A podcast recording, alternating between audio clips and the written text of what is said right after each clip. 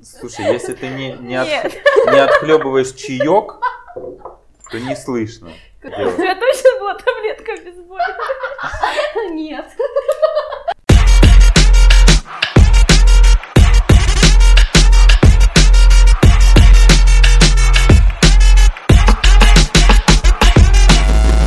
Всем привет! Это подкаст «Где лучше» и мы его ведущие Евгений Зинченко и Анна Минаева. В этом подкасте мы будем общаться с представителями разных профессий, чтобы узнать у них, как построить свою карьеру, сколько можно заработать, какие бывают сложности и что мотивирует. Подписывайтесь на нас и наш подкаст в соцсетях, ставьте лайки, делитесь с друзьями, а если вы хотите рассказать свою историю, наши контакты в описании. В этом выпуске мы беседуем с Оксаной, свадебным организатором. Оксана, привет! Привет! Расскажи, Привет, на- привет. расскажи нам о себе. Меня зовут Оксана Машковцева, я руковожу свадебным агентством Just Mood Wedding и занимаюсь свадьбами уже около 7 лет. Мне 29 лет, у меня двое детей, я замужем. Расскажи о том, с чего ты начинала, чем ты занималась до того, как стать свадебным организатором, и как ты, собственно, к этому пришла. До того, как я влилась в мир свадеб, если это можно так назвать, у меня за плечами два высших образования, экономическое и юридическое. И, собственно говоря, по профессии своей я практически не работала. То есть это были какие-то краткие подработки в университете, это был офис э, по закупке крупным оптом э, разных товаров из разных стран. Вот. Но такой прям основной работы офисной у меня никогда не было. Поэтому, собственно говоря, свадьба это мой такой большой жизненный, наверное, проект. И сознательный свой возраст я уже не представляю без того, что заниматься свадьбами. Слушай, а ты, по-моему, в офисе около года работала, нет? Разве? Нет, я работала там меньше, даже меньше, чем год. Это было, наверное, месяцев восемь. И то это была работа на совмещенке, то есть учеба и работа в офисе. И как тебе офис? Ну, как сказать, именно поэтому я оттуда избежала. На самом деле в офисе нет, в офисе есть, конечно, свои плюсы, у тебя есть стабильная зарплата, у тебя есть какой-то определенный график, но чем больше ты работаешь в офисе, тем понимаешь, что иногда не хочется делать видимость работы, и хочется заниматься чем-то интересным, когда есть сезонность, а у меня в бизнесе была сезонность, была сезонность огромная загруженность летом и вообще минимальная загруженность зимой, и зимой мы просто сидели перед компьютерами, можно сказать, смотрели в потолок и ничего не делали. Но уйти домой не могли. То есть это был офис. Тебе нужно было сидеть на работе с 9 до 6. Кто-то, может быть, хочет сидеть и заниматься чем-то, какими-то своими мыслями, отвлекаться на это. Но, честно говоря, если ты не горишь работой, если тебе это не приносит удовольствия и какой-то драйв, то я думаю, что это бессмысленно. Это все-таки твоя жизнь, и она проходит. Ну, слушай, кому-то, кому-то может и нормально там си- сидеть так э, с 9 до 6 в инстаграмчике. В то время еще не было Инстаграма. А, так вот все почему. А, то сейчас бы у тебя вообще была бы идеальная жизнь, ты бы сидела в Инстаграме 5 дней в неделю, все было бы прекрасно, чатики, телега. платят еще. И за это еще и платят, да. Да нет, на самом деле, вот сейчас у меня Инстаграм абсолютно рабочий инструмент, то есть я не представляю, что можно выкладывать в Инстаграме, либо смотреть в Инстаграме, кроме свадеб. Потому что у меня куча подписок, и это только свадебные аккаунты, это какие-то площадки, это ведущие, фотографы, агентства другие, и ты постоянно смотришь, смотришь, смотришь, и я вот сейчас думаю, что если бы это были не свадьбы, то Инстаграм был бы не такой интересный. Для тебя. Да. Для Не, меня. А, иногда бывает, иногда кажется, что вроде бы уже можно посмотреть что-то другое, уже можно подумать о чем-то другом, но только проходит пару-тройку дней отпуска, все равно накрывает, все равно хочется, все равно лезешь, проверяешь, смотришь, что там у кого новенького. Просто смотришь по Инстаграму, кто у тебя есть еще люди, которые не поженились, и срочно пишем, типа, ребята, есть такое предложение, недорого пакетом. Ну, нет, перерывы бывают не только, когда нету работы, в принципе, нет свадеб, каких-то текущих дел. Перерывы могут быть просто потому, что хочется, да, когда-то отвлечься, уехать, выключить телефон, но он настолько ломает, на самом деле, без вот этого всего, без общения с парами, без общения с коллегами, без каких-то тенденций, без свадебных картинок, ну, грубо говоря. Давай тогда о том, как нашла первую работу свадебного организатора. У меня был небольшой опыт организации своей свадьбы, но на самом деле есть такой миф, что все девочки приходят в свадебный бизнес после своей свадьбы. Это миф. Потому что у меня моя первая свадебная практика, она произошла через два месяца после того, как я стала женой, но это меня настолько разочаровало и расстроило, что после этого дня я думала, что никогда не вернусь к свадьбам, и вообще это не мое, и как это я могу создавать для кого-то праздник и не быть на нем главным. Это было странно на самом деле. И боль, кстати, очень многих сейчас организаторов, начинающих организаторов, они думают, что для пары нужно сделать то, что нравится им, а не паре. Они не могут слушать, не могут слышать. И вот тут э, возникает вопрос, а нужно ли это вообще тогда? Нужен ли свадебный организатор, который пытается через твой бюджет сделать себе свадьбу, ну, грубо говоря. Ну, а как ты видишь это? Как, как, как вообще это правильно должно строиться? То есть молодоженов идет какая-то идея, ты как организатор просто ее обрамляешь и корректируешь или нет? Ну, тут даже не идея, то есть нет такого обязательного условия, чтобы ко мне пришла пара и сказала, так, у нас есть идея, реализуйте нам ее. Конечно, круто, когда идея есть, и бывают такие пары, которые приходят с определенной концепцией. У меня была пара, которая пришла изначально думая о том, что они хотят свадьбу в стиле Восточный экспресс. И получается, что тогда мы воплотили их идею в жизнь. Но чаще всего пары приходят с таким настроением, Оксан, мы хотим свадьбу, мы не хотим вообще нервничать и волноваться, и мы хотим красиво. А моя задача главная выудить из них, что для них, во-первых, красиво, во-вторых, выудить какие-то личные моменты, которые могут повлиять на свадебный день, на свадебную концепцию. Главная задача организатора — это чтобы пара, которая пришла ко мне, она раскрылась, чтобы разговорить невесту, пообщаться с женихом, узнать вообще, что они думают насчет свадьбы, потому что иногда возникают такие ситуации забавные, когда невеста думает, что свадьба будет выглядеть одним образом, а жених абсолютно другим и они об этом даже не задумываются, не разговаривают между собой об этом, а с организатором, соответственно, приходят и разговаривают. А расскажи поподробнее о профессии, о каких-то, возможно, как раз необычных историях или какие классные проекты были организованы. Проекты все достаточно интересные, потому что пары разные. У меня так чаще всего случается, что мои пары творческие люди. У меня была пара замечательная, где невеста была танцовщицей, а жених ювелиром. То есть это настолько был интересный союз, что просто мы не могли сделать свадьбу, которая не отражала бы их, и получилась концепция льда и пламени. То есть она как пламя, как яркость, как э, движение, а он как лед, более брутальный, более тихий, можно сказать, ну, в общем, более спокойный. Так, можно сказать о каждой паре. Поэтому из последних интересных проектов мне очень запомнилась свадьба в лофте. Мы сделали молодежную, стильную свадебную вечеринку, э, которая немного отошла от канонов такой свадьбы, свадьбы за 300, да, когда у вас есть тамада, когда есть какая-то определенная последовательность, у нас все получилось э, необычно в этот момент. Но сложно так рассказать именно на словах, наверное, стоит посмотреть фотографию, видео, и станет более понятно. Потому что свадьба это все-таки такое, можно сказать, искусство, то есть это творчество в какой-то мере, сложно воспринимать это только по словам. А ты в моменте занимаешься каким-то только одним проектом, да? Нет, у меня вот сейчас на текущий момент идет 7 проектов, которые мы реализуем. У меня есть помощники, у меня есть команда менеджеров, которая помогает в каких-то вещах эм, с документами, где-то, может быть, с поиском, с отчетностями, с письмами, потому что на самом деле работа свадебного организатора это такой менеджер проекта, который держит все на себе, и есть у нас много документов с парами, которые ведутся, внутренние документы, такие как смета, такие как таймлайны, Э, графики подготовки, и есть внешние документы. Это все договора с площадками, все договора с подрядчиками, это тоже документы, которые ведутся.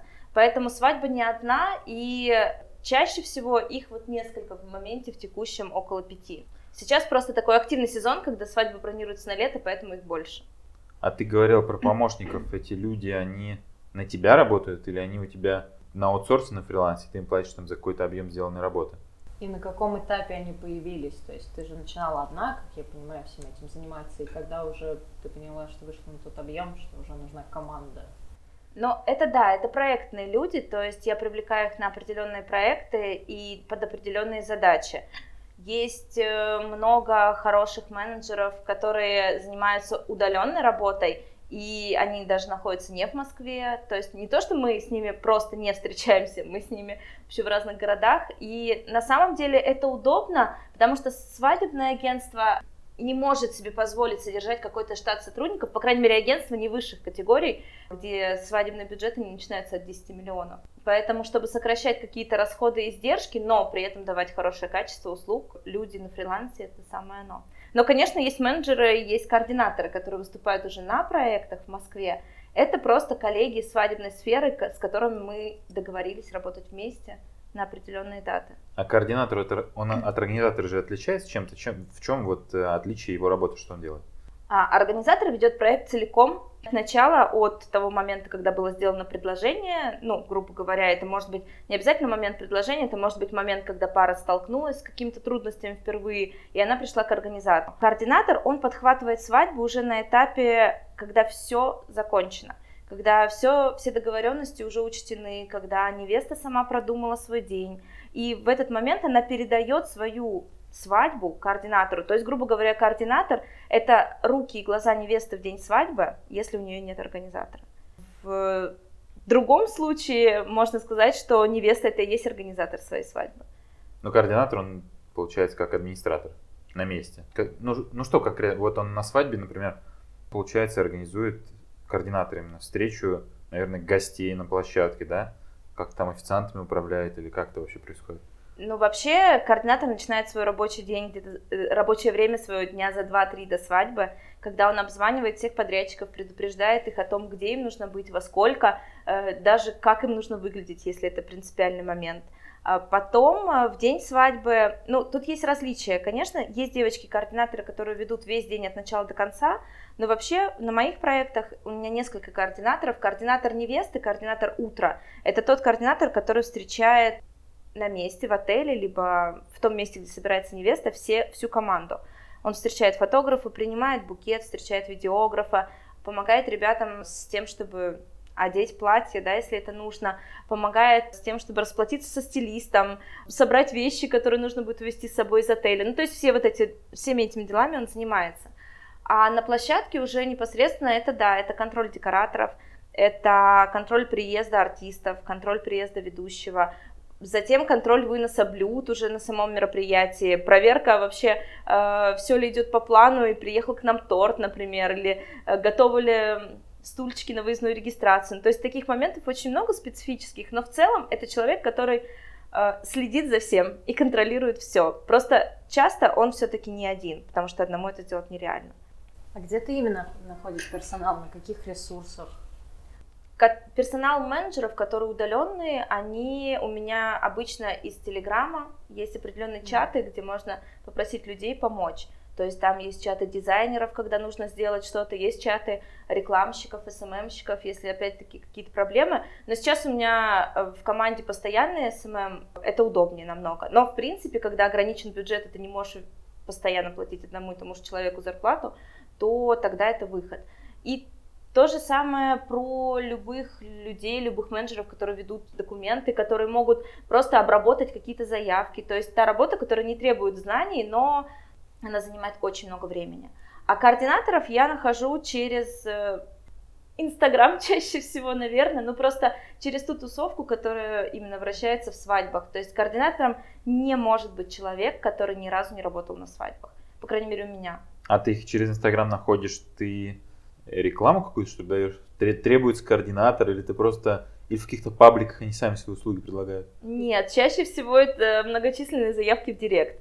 Мне пишут очень... Они сами тебе пишут? Да, мне пишут очень-очень много девочек, которые начали работать, либо работают, но у них небольшой поток заказов, они пишут о том, требуется ли вам координатор в команду. Я отмечаю каких-то людей, которые мне больше всего приглянулись, и потом их приглашаю. А слушай, они так, э, ну как сказать, они просто, получается, по аналогии с обычным сотрудником просто ищут работу, но не на HeadHunter, грубо говоря, а стучаться вот в Инстаграм, в Директ или в соцсети к организаторам вроде тебя или к свадебным агентствам, так получается?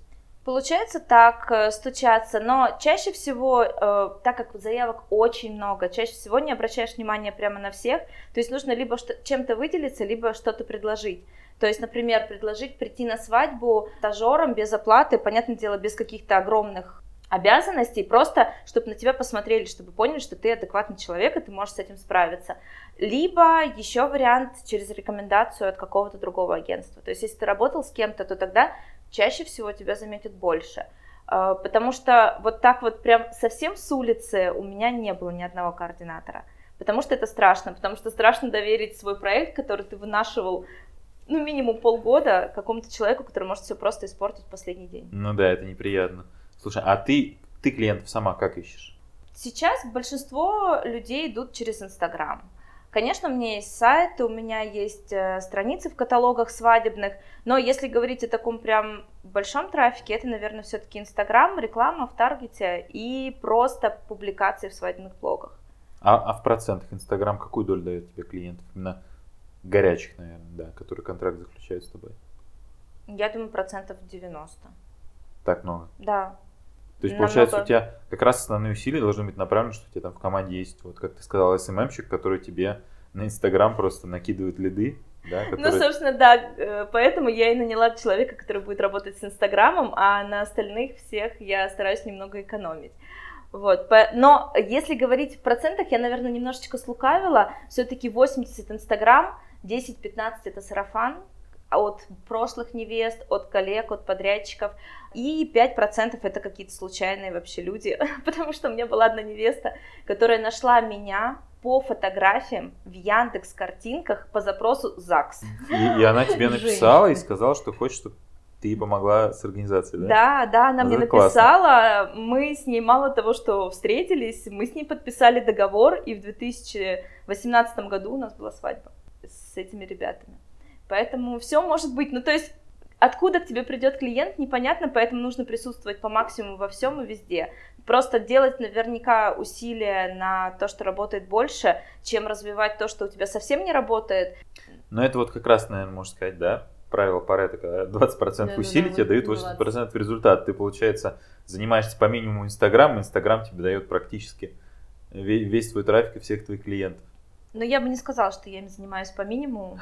Мой муж считает, что я только там и живу. Но я к тому, что это, это один канал, что ты вот там с одного канала получаешь максимум, а не то, что ты там ведешь сайт, какие-то блоги, контакт, Телеграм, Фейсбук и так далее. Ну да, канала на YouTube у меня, конечно, нет, но тут настолько все рандомно, то есть ты не знаешь, откуда невеста могла коснуться с тобой, потому что есть какая-то реклама, есть какие-то каталоги, но когда невеста тебе пишет через Инстаграм, ты сразу думаешь, о, меня нашли в Инстаграме. А на самом деле это не так. Просто с твоего сайта перешли на Инстаграм и решили написать тебе там, потому что так удобнее, к примеру, чем писать где-то в WhatsApp, форму на сайте заполнять. Я вообще такой э, фоп, форм всяких, где нужно оставить свои контакты и написать свое имя. Потому что я... спамить потом будут, поэтому? Нет, потому что я не понимаю, когда мне ответят, вообще кто мне позвонит, откуда мне ждать обратную связь. И, собственно говоря, наверное, поэтому Инстаграм это более логичная версия связи, когда ты пишешь конкретно человеку и получаешь ответ конкретно сейчас. Смотри, а если ты рассказываешь про то, что девочки тебе пишут в Инстаграм и хотят там, карьеру да, начать в этой сфере, логично ли, что это будет первая ступень, чтобы стать организатором свадеб? Пойти там координатором, где-то пойти бесплатно поработать, или есть другие пути? Не все координаторы, хорошие координаторы становятся организаторами, я бы так сказала. Потому что координировать свадьбу – это немного другой вид ответственности в том плане, что ты ответственен строго в тех пределах, которые тебе передали.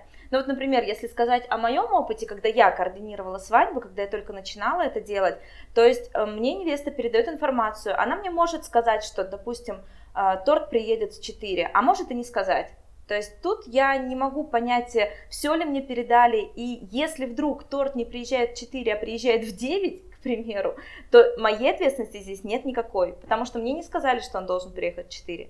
И вот по этой аналогии, то есть координатор это немного другая профессия, но, безусловно, когда координатор работает в команде от определенного организатора или агентства, то он уже может понять работу агентства и уже приблизиться, наверное, более интересным проектам, по меньшей мере, а потом уже и к своей собственной работе организатором. А если мы коснулись как раз каких-то форс-мажорных ситуаций и прочее, а можешь рассказать о каких-то сложностях, ну, там, плюсы и минусы профессии, скажем так? Понятно, что ты любишь, она тебе нравится, ты этим живешь. Но есть же что-то ну, конечно, есть. Конечно, есть минусы во всем, но я настолько позитивный человек, я обычно стараюсь находить плюсы. Но если говорить уже о минусах, то это огромное время, которое ты тратишь э, на встречи, на обсуждения, на какие-то, может быть, телефонные звонки, на переговоры, и это все тратится в нерабочее время. То есть, когда у всех людей выходные или после работы, когда все идут в бар отдыхать с друзьями, Оксана идет навстречу с новой парой, либо, может быть, с парой и с подрядчиком, может быть, э, там, не знаю, едет на площадке. Вот, например, сейчас у меня такой период, когда мы каждый день, каждые выходные с утра, с 9 утра до того момента, пока станет темно, мы ездим с парами, смотрим площадки. Казалось бы, одна пара, там посмотрели три площадки, что-то выбрали. Да, но когда их семь, и когда ты хочешь уделить время каждой паре, когда ты хочешь посмотреть на их реакцию лично, то есть я никогда не отправляю пар смотреть площадку одних, если, ну, если я ни в чем-то не уверена, если я сомневаюсь, точно она им зайдет или не точно, и я стараюсь приехать сама. Бывает такое, что я прошу кого-то из девочек-координаторов съездить, но это очень редко, потому что та реакция, которую ты видишь у людей, она неоценима. Вот одно из минусов – это нестандартное рабочее время – а второй минус, наверное, тоже связан со временем, но в том плане, что у тебя работа, которая при возникновении экстренных ситуаций, если, к примеру, сломал ногу фотограф, и он не может прийти на твою свадьбу, Плохая то ситуация, ты... да. Хороший пример. Ну, Первое, что пришло в голову.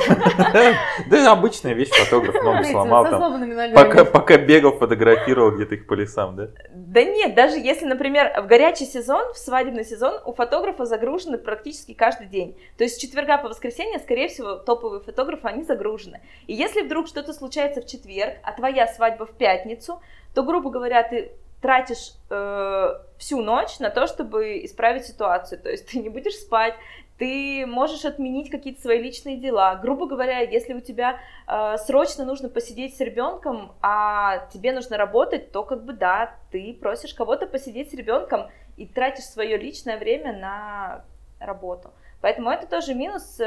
Работа очень ответственная. И относиться как-то халатно или с той серии, что, ну, мне написали, я там через в течение 20, 24 часов я отвечу, нет. Чаще всего я отвечаю своим невестам, своей команде, своим людям, которые работают со мной в течение часа. По крайней мере, стараюсь. Это тоже минус. Из таких глобальных, наверное, еще нестабильный доход, потому что все равно есть какая-то некая сезонность, некий огромный перекос в летние свадьбы. Сейчас он сглаживается, но не сильно.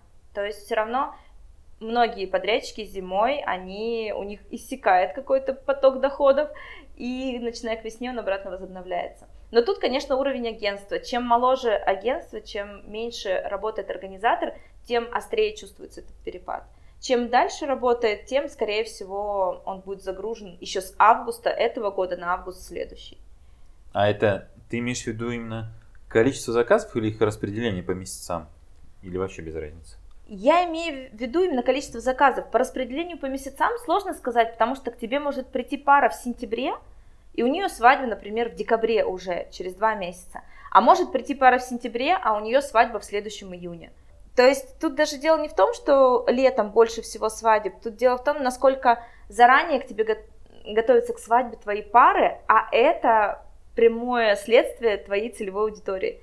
То есть, если чем у пары больше бюджет, тем, скорее всего, она будет готовиться заранее, раньше, чем пара с маленькими бюджетами. Ну, это как бы моя статистика. Чаще всего так. Но рандомное распределение заказов – это 100%. Хорошо. А, а, а если говорить о плюсах? Что, что тебя вот мотивирует каждый день вставать, идти на работу, ну не каждый, может быть, там на выходных, когда все идут в бар или сидят с детьми, а ты ездишь смотреть площадке в Подмосковье, в каком-нибудь лесу без освещения, вот что тобой движет? За что ты любишь профессию? В этот момент я все проклинаю. Да нет. Нет, конечно, люблю, но тут в голове всегда держится мысль, ради кого ты это делаешь. Я люблю свои пары. Насколько бы они сложные не были, насколько бы они не были странные. Ну, люди всякие бывают, но когда ты видишь глаза невесты в день свадьбы, которые горят, и ты понимаешь, что да, ты все сделал верно, когда тебе говорят какие-то приятные слова, когда, ну, виден результат твоей работы и отдачи, на самом деле все творческие люди, они безумно привязаны к отдаче. То есть нас хлебом не корми, не плати нам зарплату, но скажи нам теплое слово, и мы уже очень рады. Поэтому вот То есть это... ты, ты готова работать бесплатно? Нет, я этого не говорила. Но если говорить э, общими, общими какими-то категориями, то свадьба, за которую заплатили, но не сказали спасибо, она, можно сказать, не удалась. А такое бывает? Люди разные, кто-то бывает очень эмоциональный, кто-то тебя еще на свадьбе с самого утра обнимает 10 тысяч раз, целует и чуть ли не пищит от восторга при каждом мгновении, вот, а кто-то, ну, спокойно и сухо скажет, да, спасибо, все, закончилось, когда мы сможем там забрать наши цветы из зала, ну, грубо говоря. То есть пары разные, не значит, что они плохие, не значит, что они там не взлюбили меня, мою команду, либо им не понравился свадебный день, ну, просто такие люди закрытые бывают. Есть еще вопрос профессиональной деформации. Ну, например, я занимаюсь рекламой, и у меня есть вот... Э, я обращаю на всю рекламу внимание. То есть, понимаешь, я именно тот человек, который приходит в кафе и такой вот, там, я не знаю, и почему-то дурацкий пример, типа, купи два пива и получи гренки в подарок. И мы переглядываемся с коллегой-маркетологом, все сидят абсолютно спокойно, а мы с ним смотрим, и не потому, что мы больше любим выпить, чем все остальные, но мы просто переглядываемся такие, может быть, надо. Может купить, да? И все мои друзья-рекламщики, все бренды, маркетологи, все обращают внимание на всю рекламу, и мы реально, ну вот это с нами работает. Ну, то есть я слышу какое-то словосочетание, такая, о, это было бы крутое название для бара, или там для какой-то школы танцев. И то есть ты постоянно примеряешь и как будто вот работаешь немножко. Ну, то есть твоя работа, она как будто везде чуть-чуть вот нет, конечно, это есть. Вот. У меня вот, например, это очень сильно проявляется, когда я иду отдыхать сама куда-то. А, вот из последних примеров я ходила в театр на постановку современного балета, и там была такая мизансцена перед началом. Выключили свет, была темнота кромешная вообще просто в зале, где-то минуту. То есть гости, которые сидели в зале, они уже начинали так немного, ну, кто-то там чихал, кто-то там ерзал, ну, то есть чувствовала, что прям вот минута, это странно, для всех было это странно, а потом началось представление, и оно так зашло, первый аккорд, он просто убил всех, это было настолько мощно, и я сидела тогда и думала, ага, классно сделано, я это могу применить для выездной регистрации. Когда мы все гости сидим, как обычно выездная регистрация проходит, гости садятся все за стульчики, на стульчике, ведущий выходит и говорит, а сейчас мы встретим нашего замечательного там жениха. Все аплодируют, жених выходит. А тут мы вот применили этот мой лайфхак, мы свадьбу, мою последнюю свадьбу в январе, мы именно на выездной церемонии посадили всех гостей, приглушили свет в зале, мы делали это в зале, не на улице, и полминуты ведущий держал паузу. Гости сначала переговаривались, потом наступила кромешная тишина, потом все смотрели на него и думали, почему он Что завис. А потом он начал. И на самом деле это был такой мощный какой-то эмоциональный посыл в этом всем, и мне понравилось. То есть вот такая фишка, подсмотренная в театре, перенеслась на свадьбу, и и сработало. Да, и было интересно. Причем все в команде потом говорили, и ведущий, и фотограф, и видеограф, слушай, крутая тема, надо будет пробовать еще. Ну, то есть какие-то такие моменты есть. У меня абсолютно всегда есть момент, когда я прихожу в кафе или ресторан, и я смотрю, а можно было бы здесь провести свадьбу? То есть, ну, как бы без этого никак. А ты не спрашиваешь сразу, сколько стоит аренда площадки? На ближайшую неделю, например? Ну, чаще всего нет менеджера на площадке, именно который отвечает за это. Но ну, иногда то есть спрашивала, бывает... да? Да, да, я спрашивала, а у вас проводят свадьбу, а у вас там закрывается этот зал? А у вас э, как вообще там с музыкой, с кухней? Ну, какие-то такие вопросы есть. То есть у тебя под рукой всегда, всегда есть заметки в телефоне, если ты что-то интересно хочешь, ты записываешь, да? Да, у меня есть на самом деле волшебный блокнот мой, который, ну, правда, он у меня не всегда с собой, но я стараюсь туда все переносить, потому что э, в телефоне, когда ты записываешь, э, иногда что-то теряется, иногда ты просто пишешь очень коротко, и потом это не разбираешь точно, что ты имел в виду. И я стараюсь переносить это в блокнот от руки написанный, и там есть вот такие идеи, которые посещают меня периодически, которые я иногда пересматриваю, чтобы понять, а вдруг вот именно для этой пары можно это применить. Поэтому такое есть. И у меня куча закладок в том же Инстаграме, либо просто в телефоне, в браузере с пометками «поехать посмотреть», неплохо, неплохо выглядит там, или еще что-то в этом духе. Классно. Я так обычно не делаю. Но, кстати, про профессиональную формацию у меня есть тоже маленькая история, когда мы были на тренинге, и это было конец, получается, 17 начало 18 года, да. У нас там три месяца, по-моему, длился тренинг. И тренер, э, ну так, тренер постоянно там общается с аудиторией, рассказывает какие-то истории. Вот у него была такая история, что его знакомый э, где-то или услышал, да, он, он по-моему, от кого-то услышал. Там вот история из серии «Бабка надвое сказала», там ОБС, там как агентство бабок, я не помню, как это расшифровывается. Агентство ОБС, да, агентство «Одна бабка сказала» называется, да. Такие слухи непроверенные. Ну, в общем, этот мужик тренеру заливал, что якобы где-то он услышал, что Российская Олимпиада, которая проводилась, я не помню, в каком 16 году или 15 ну вот эта зимняя mm-hmm. Олимпиада, где построили кучу объектов, все было очень дорого. А, якобы, если бы эту Олимпиаду не проводили, а раздали бы деньги населению, то все бы получили по 15 миллионов рублей. Ты сел считать? Я все? не сел считать, но у меня так щелкнуло в голове, я думаю, 15 миллионов рублей. Что-то здесь не так. Потому что если перевести там 15 ну, нет, рублей на количество населения, там чуть ли не ВВП США получается расходов на эту Олимпиаду. Я примерно прикидывал, что это не так. В общем, по факту оказалось, там, если поделить, 10 тысяч рублей выходит. Но история это была, понимаешь, я был единственный из аудитории, кто этим вопросом задался, а все слушают, ну, 15 лямов, деньги украли, попилили, лучше бы людям помогли, а там 10 тысяч рублей по факту. Ну, вот называется, как, как, как преподнести какую-то информацию, чтобы людей заставить думать о конкретных вещах. Ну да. Каждый воспринимает то, что слышит по-своему. Кстати, Зарплату про деньги. Кстати, про деньги. Рубрика, кстати, про деньги. Рубрика, кстати, про деньги.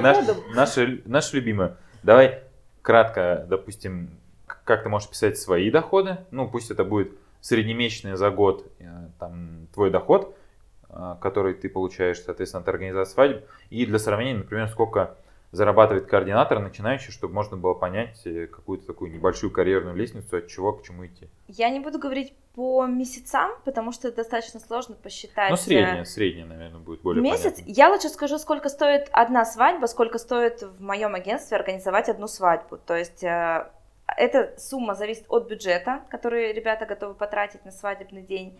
И она варьируется от 70 до 120 тысяч рублей. Это то, что ты берешь себе? Это то, что я, да, то, что я получаю в рамках организации свадьбы, услуги. Ну, как услуги организатора, да. да? Соответственно, из этого бюджета у меня выделяются деньги на рекламу, из этого бюджета я выделяю деньги на одного координатора в команду, остальные все идут уже за дополнительную оплату, которая не включается в эту стоимость. И из этого бюджета, собственно говоря, какие-то расходы мои личные уже, лично рабочие, можно сказать, ну там типа телефона, проезда на какие-то встречи, кофе, чай, ну, все что угодно, все, что связано со встречей. Ну, такие накладные расходы, по да. сути, для организации. Координатору, получается, платишь ты уже из своего кармана. Одному координатору, одному, да. Одному, да. Да, я А плачу. вот сколько получает координатор? Сейчас опытный координатор получает за один свадебный день от 10 до 20 тысяч. А неопытный? Но есть, есть повод задуматься, да? Есть пару свободных выходных в этом месяце. Ну, тут вот и в этом и дело, что не всякий координатор работает полный день. Я сейчас говорю о расценках тех девочек-координаторов, которые работают для самостоятельных невест. То есть невеста сама организовала свою свадьбу и решила нанять координатора. И вот примерно за весь свадебный день, за тот объем работы, который возьмет на себя один координатор, а весь свадебный день длится, ну, чтобы вам не собрать минимум 16 часов. Это без перерыва. Ну, ну то есть ты проснулся и через 16 часов можешь а, через 16 часов ты сядешь демонтаж в такси, еще демонтаж оборудования, да, в такси, поедешь домой, только потом ляжешь спать. Ну, это уже включая демонтаж, конечно, но да, да. Но не включая есть... спать. То есть примерно в 7 утра ты просыпаешься, и примерно там в 12 в час ночи ты свободен. Добби свободен. Велико, великолепно, великолепно. Тебя кидают носками, Ну хорошо, получается 10-15 тысяч рублей. 10-20 тысяч – это координатор, который без агентства работает. Конечно, координаторы в агентстве получают меньше. Во-первых, потому что у них сняты головные боли очень многие. Во-вторых, потому что они чаще всего не работают 16 часов. То есть есть координатор утра, который работает утром, там, ну не знаю, часов 8, например, да. А, есть координатор площадки, который работает, опять-таки, либо с утра до начала церемонии, либо, наоборот, там, с начала церемонии до вечера. Ну, то есть какими-то временными интервалами. И тогда уже логично говорить о стоимости где-то в 7-10 тысяч. Ну, а если, если усреднить, например, зарплату вот этих разных координаторов и сгладить сезоны по годам, ну, по месяцам года, да, по временам года, вот в среднем в месяц, вот, например, Аня пойдет сейчас работать свадебным координатором. спасибо, конечно, очень да, да, великолепное предложение. Вот записывайся, кстати, вакансия открыта. Вот на, на какую сумму она в среднем в месяц может рассчитывать? Ну, без сезонности. Без сезонности? Ну, давайте посчитаем вместе. Смотрите, примерно два дня в неделю, пятница, суббота, она может быть на свадьбах. Как начинающий координатор, она может зарабатывать по 10 тысяч рублей. Два дня в неделю умножим на 5 самых популярных свадебных месяцев, то есть это примерно 20 дней, да? Женя, нам нужна твоя помощь. Нам 15 нужен миллионов калькулятор. 10 тысяч рублей. Ну, Женя, пол- ну, получается, грубо, де- 8-10 свадеб в месяц, да? Ну, давай 8 возьмем. Давай возьмем так, э, если мы возьмем каждую субботу в году, ну потому что летом это может быть пятница, суббота занята, а так у тебя занята каждая суббота в году В среднем, да? в среднем. То Ну, есть 54 получается недели. где-то В моем году 56, это не информация. 56, 56 недель, Пускай. пусть за вычетом двух месяцев, когда у тебя какие-то провалы или просто мало, поедешь, да? мало свадеб, ну то есть где-то 50, наверное, Ну, 50 тысяч в месяц, да, в среднем, наверное, выходит. нет, меньше, меньше. Если ты начинаешь координатор за 10 тысяч рублей, ну рассчитывай на 30. 30 месяцев, это вот если сгладить всю сезонность Да, погоды, если да? сгладить сезонность. А если ты опытный, то, наверное, там тысяч до 70 можно дойти. Ну, в принципе, да, 60, наверное, можно. Но опять-таки, если ты работаешь на себя без агентства, то это не чистый доход. Ты же еще будешь вкладываться в рекламу свою. А координатор тоже тратится на Инстаграм. Конечно, конечно. Да. Она тратится на рекламу, она тратится также на дорогу к парам. То есть она же не может прийти, приехать к паре. Во-первых, она не может снять офис, в принципе, то есть она встречается в кафе с парами. И она же не может прийти и просто сесть рядом с ними и сказать, Вот, кстати, важный момент. Когда ты встречаешься с парами или координатор встречается, кто платит? Ну, вы, наверное, традиционно там все заказывают только кофе, как правило, на деловую встречу. Кто платит? нет, иногда мы с моими парами прям кушаем. Ну, Не, ну ты организатор, ты уже можешь себе позволить, это координатор только кофе Да, попить. когда мы много общаемся, когда мы много общаемся, конечно, мы уже можем посидеть как друзья, просто поболтать, даже не о свадьбах. Вообще платит каждый сам за себя обычно. Иногда молодожены хотят угостить, они оплачивают весь счет, но, как правило, это бывает нечасто, и я вообще этим не злоупотребляю. То есть, Но нет такого, что они ожидают, что ты будешь за все платить. нет, потому что такого тебе нет. же они деньги платят. Нет? Такого нет. Иногда бывают такие встречи, когда ты приходишь заранее. Я всегда стараюсь приходить заранее, но просто иногда я успеваю что-то себе заказать и оплатить, иногда не успеваю. И когда ты пара приходит, а ты уже сидишь, например, с чашечкой кофе, то иногда она может ничего не заказать. Ну, то есть она просто пришла к тебе и села. Тоже нормально. Ну, тоже, в принципе, да, почему нет. Ты же сокращаешь свои расходы на офис, э, соответственно, плати за кофе. А в среднем получается, если ты уже перешагнул, ты же можешь перешагнуть, получается, со ступеньки координатор на ступеньку организатор. Можешь. Вот, например, если ты средний координатор и средний организатор, насколько, например, процентов у тебя вырастет доход? В два раза, например. Может такое же быть? Если ты стал э, организатором после того, как ты был координатором, Да, но при этом у тебя одинаковая квалификация. Ну, то есть ты там не стал плохим организатором или супер топом, но вот так, на одной линейке.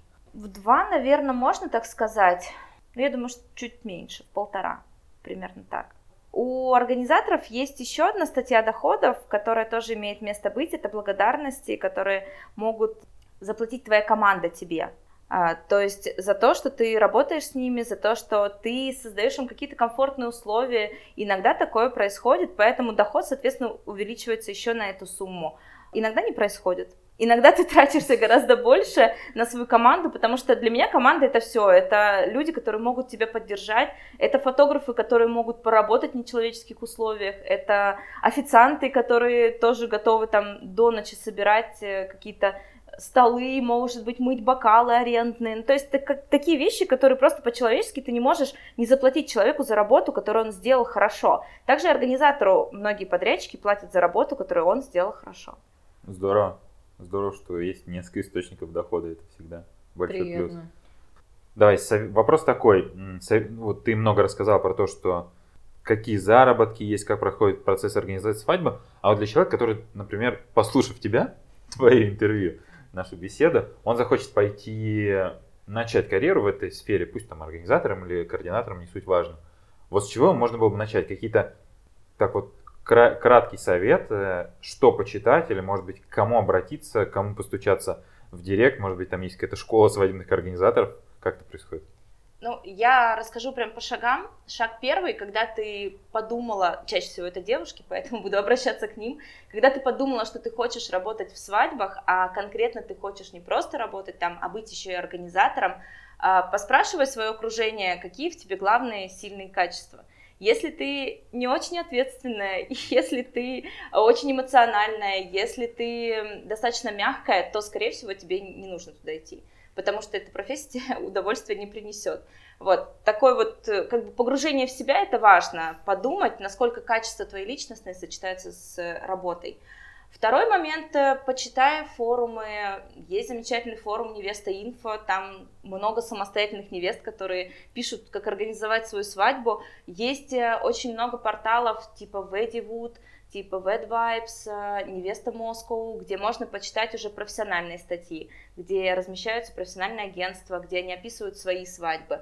Есть много иностранных ресурсов. Э, это может быть любой сайт, но самый популярный, наверное, The Note, э, свадебный ресурс, где можно посмотреть, как это делается за границей, собственно говоря. И третий шаг – это реши, как ты будешь получать свою квалификацию.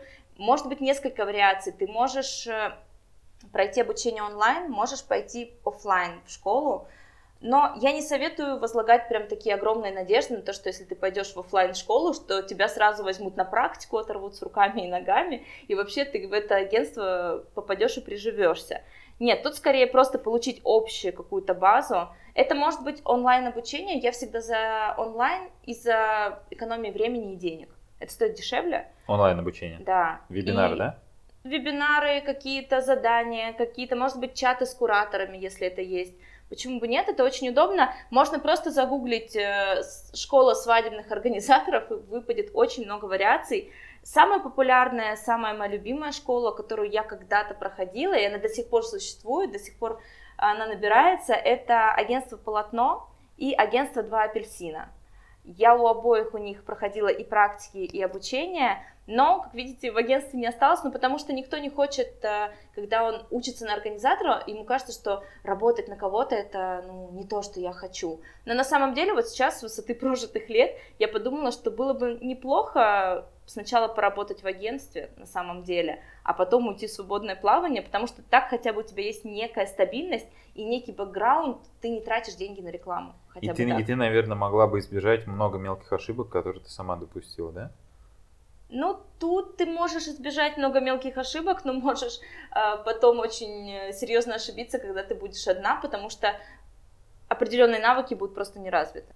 Ну, безусловно, опыт перенять это важно, то есть какими бы путями ты ни пошел. И последний шаг это обязательно найди себе практику, то есть если ты проходил это онлайн, если у тебя нет практики, стучись к самостоятельным невестам, пиши запросы в Инстаграм, не знаю, ищи через Авито, ну, к примеру, ну, то есть делай хоть что-то, чтобы у тебя было много, и ты этим жил, ты постоянно спрашивал, расскажи всем знакомым о том, что ты хочешь заниматься свадьбами, кто-нибудь обязательно будет выходить замуж, либо кто-нибудь у знакомых знакомых будет выходить замуж, ну, то есть как бы пробуй, старайся и адекватно оценивай, то есть не ври людям, и не завышай свою стоимость. Если ты знаешь, что у тебя мало опыта, ну, пойди поработай бесплатно в конце концов.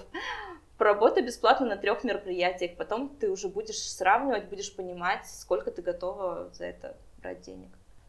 Это очень крутые советы. Прям вот все по полочкам. Очень, да, понятно.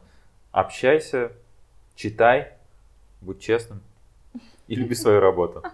В принципе, это постулат, да, можно, конечно, много к чему применить, но да, в целом здорово. Слабоумие и отвага. Все-таки, да? Самый лучший совет, да. И у нас традиционный вопрос, точнее рубрика, которую мы хотим вести. Посоветуй кино, какое-то любимое, интересное или просто последнее, что понравилось, зацепило. Ну, конечно, я буду говорить про свадьбы. Ну, давай. Тут как бы без вариантов. Что самое интересное, я тот человек, который ни разу в жизни не смотрела кино с эм, Джей Ло, где она была свадебным организатором. Серьезно? Серьезно. Я просто не очень люблю старые фильмы, поэтому как-то у меня... Я не могу себя пересилить и начать его смотреть. Вот. Но из последних интересных и, на самом деле, очень реалистичных фильмов о свадьбах это был «Праздничный переполох». Это французское кино. Французы, они на самом деле очень близки русским по духу, по настроению, по какому-то ощущению внутри. И вот этот фильм безумно смешная комедия, но особенно она будет смешна тем, кто уже столкнулся с миром свадеб изнутри. И там показывается не чувство пары, не то, что там свадьба, цветочки, лепесточки, голуби, там не знаю, а то, как работает команда и что на самом деле происходит за кулисами. Это очень смешно, и мне кажется, стоит увидеть. И с этого можно начать как раз свое обучение. Точно, точно. Ну да, как такой фан, почему нет? Ну классно, спасибо. Спасибо огромное. Спасибо за беседу, было классно. Спасибо вам. Пятюни. Оп. С вами был подкаст «Где лучше?». Подписывайтесь на нас и наш подкаст в соцсетях. Также мы будем благодарны вам за обратную связь. Поэтому в комментариях пишите, что вам понравилось, а что нет. И помните, что у каждого есть возможность рассказать о своей профессии в нашем подкасте. Все ссылки в описании. Пока-пока. О, это было классно.